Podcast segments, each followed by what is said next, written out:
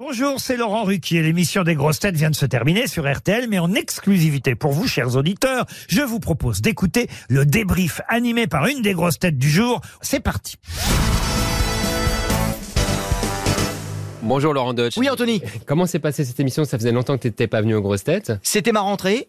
Euh, J'appréhendais un petit peu parce que j'écoute l'émission et il y a un gros niveau. Il y a un gros niveau. Il y a de sacrées grosses têtes euh, cette année. Il y a encore eu des renforts là récemment avec euh, Hector Obalk qui a fait sa, sa première. Vraiment pour pour lui aussi, il faut écouter cette émission parce qu'il a tout de suite trouvé le tempo, le diapason, a trouvé sa place entre Caroline Diamant, Isabelle Mergot, Jean-Philippe Janssen et, et Johan Rioux. Et il a été il a été une vraie grosse tête magnifique. Moi, je suis assez content parce que je crois que je dois avoir gagné au niveau des bonnes réponses. Ah, je me fais un petit peu d'auto-satisfaction. Je crois que je suis à 6 ou 7, donc euh, c'est un beau score, c'est un beau résultat. euh, et je suis en place. euh, bah, il faut assumer, hein, quand on est titulaire aux grosses têtes, il faut être là. Et je pense avoir répondu présent un peu mieux que le PSG hier soir, pour ceux qui ont vu le match.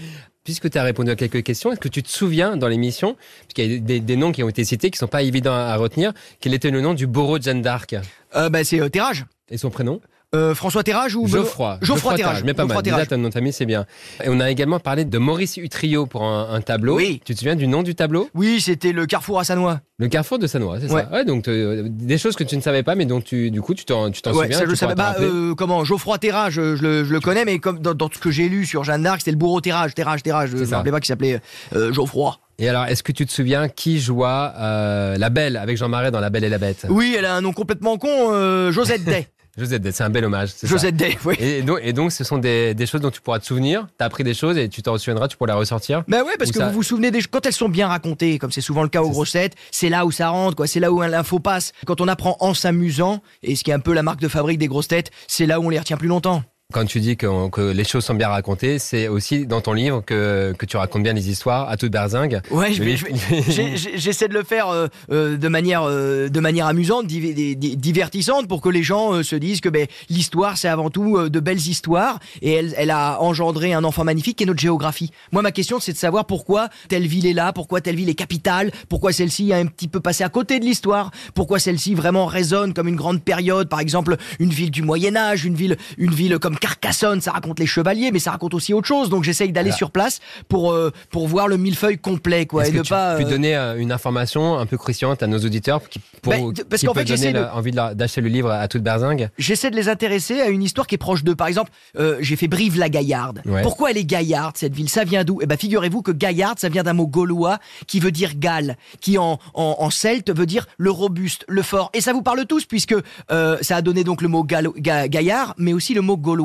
Nos ancêtres des Gaulois, ça vient de là. C'est parce que les Romains, euh, on a cru que c'était parce qu'il y avait une référence à la poule, le coq gaulois, Gallia, etc. Non, non, c'est tout simplement parce que les mecs étaient des costauds, donc on les appelait des, des gaillards déjà à l'époque. Et Brive-la-Gaillarde est une ville sacrément gaillarde parce qu'elle avait des enceintes incroyables. Euh, elle était imprenable, quoi, inexpugnable cette forteresse, d'où son nom de Gaillarde. Eh ben, tu, tu, tu racontes bien les choses, hein, bravo. Eh ben, je suis un enfant des grosses têtes. Et tu racontes aussi dans Entrer dans l'histoire, la quotidienne tous les matins, Ouais. et le samedi également, entre 13h30 et 14h30. Euh, C'est ça, là, c'est euh, c'est entrée et plat et bientôt dessert. Je suis sur RTL, j'ai la chance d'être les, tous les samedis à 13h30 où je raconte, euh, avec un peu de temps, j'ai une heure pour le faire, je vous raconte le, le portrait d'un personnage plus ou moins connu euh, de l'histoire, qu'on connaît, mais, mais pas que. Ou alors des personnages, là prochainement, vous allez avoir Alan Turing. Donc sans doute, on commence à le connaître, mais vous savez que c'est certainement le personnage le plus fondamental de tout le 20e siècle et même du 21e siècle, puisque c'est le monsieur qui a inventé, c'est le papa de l'ordinateur. Et grâce à ses inventions, il- au départ, il décryptait des codes, Mm. il, décry- il décryptait euh, euh, des codes secrets, notamment euh, nazis. Et c'est grâce à lui que la guerre mondiale, la deuxième guerre mondiale, a certainement été écourtée de deux ans. Donc merci, Monsieur Turing. Et ensuite, après, il va inventer l'ordinateur. Aujourd'hui, on vit dans un monde d'ordinateurs, un monde numérique connecté. C'est grâce à Monsieur Turing, personnage un peu oublié, méconnu, et pourtant dont on se sert tous les jours. Enfin, ça, ses on- inventions. On pourra l'entendre ce samedi Ouais, c'est samedi, Ah bah là. Très bien, à 13h30. Tu aimes citer du hongrois dans l'émission? On a Oui, vu que tu hongrois. sympa, Tu veux évidemment. dire un mot hongrois à nos, à nos auditeurs? Hát de mi lehet mondani csak, hogy én ö, magyar származású vagyok, és ö, de pedig Magyar, Franciaországban születtem, és ö, nagyon, nagyon büszke vagyok arra, hogy most végre, végre sokat-sokat vártunk, egy nagy profi futballjáték, ö, f- ö, nagyon-nagyon profi focista, ö, ö, ö, ö, nagyon, hogy mondjuk, hogy ö, rettenetes, az a neve, hogy Soboslai Dominik, le plus grand footballeur hongrois qu'on attendait depuis 40 ans, Soboslai Dominik qui joue à Liverpool, un monstre, Eh un ben. monstre. Il était temps pour les Hongrois. On a, les Hongrois ont enfin leur Mbappé. Tu racontes aussi bien les, les histoires en hongrois qu'en français, c'est fou. hein. Ouais, même si je suis pas forcément sûr d'être entendu et compris euh, en hongrois. Et euh, enfin, est-ce que tu, est-ce que tu, par hasard, on a fini avec Marc-Antoine Lebray, qu'on retrouve aussi le, le soir sur RTL. Tu sais fait, tu sais imiter, toi, tu as une imitation que tu tiens? Moi, je tenais Muriel Robin, ouais, euh, que j'ai d'ailleurs tenté pour RTL avec Laurent Gérard, et euh, ça donne un peu comme ça. Attends, faut que j'arrive à retrouver la voix, voilà. Non, je ne suis pas raciste, mais à mon avis, ça ne fera pas plaisir à ton père. Et il est quelle couleur Il est noir, d'accord, ok, non, ça me pose pas de problème. Alors, ouais, Pas mal, pas mal du tout. Entre Ouais, Muriel. Robin et, et Palmade. Bon, mais c'est bien. Bon, écoute, merci beaucoup, Laurent. Et on se retrouve euh, tous les jours sur RTL et le week-end également. Merci à toi. Merci, Anthony. Au revoir.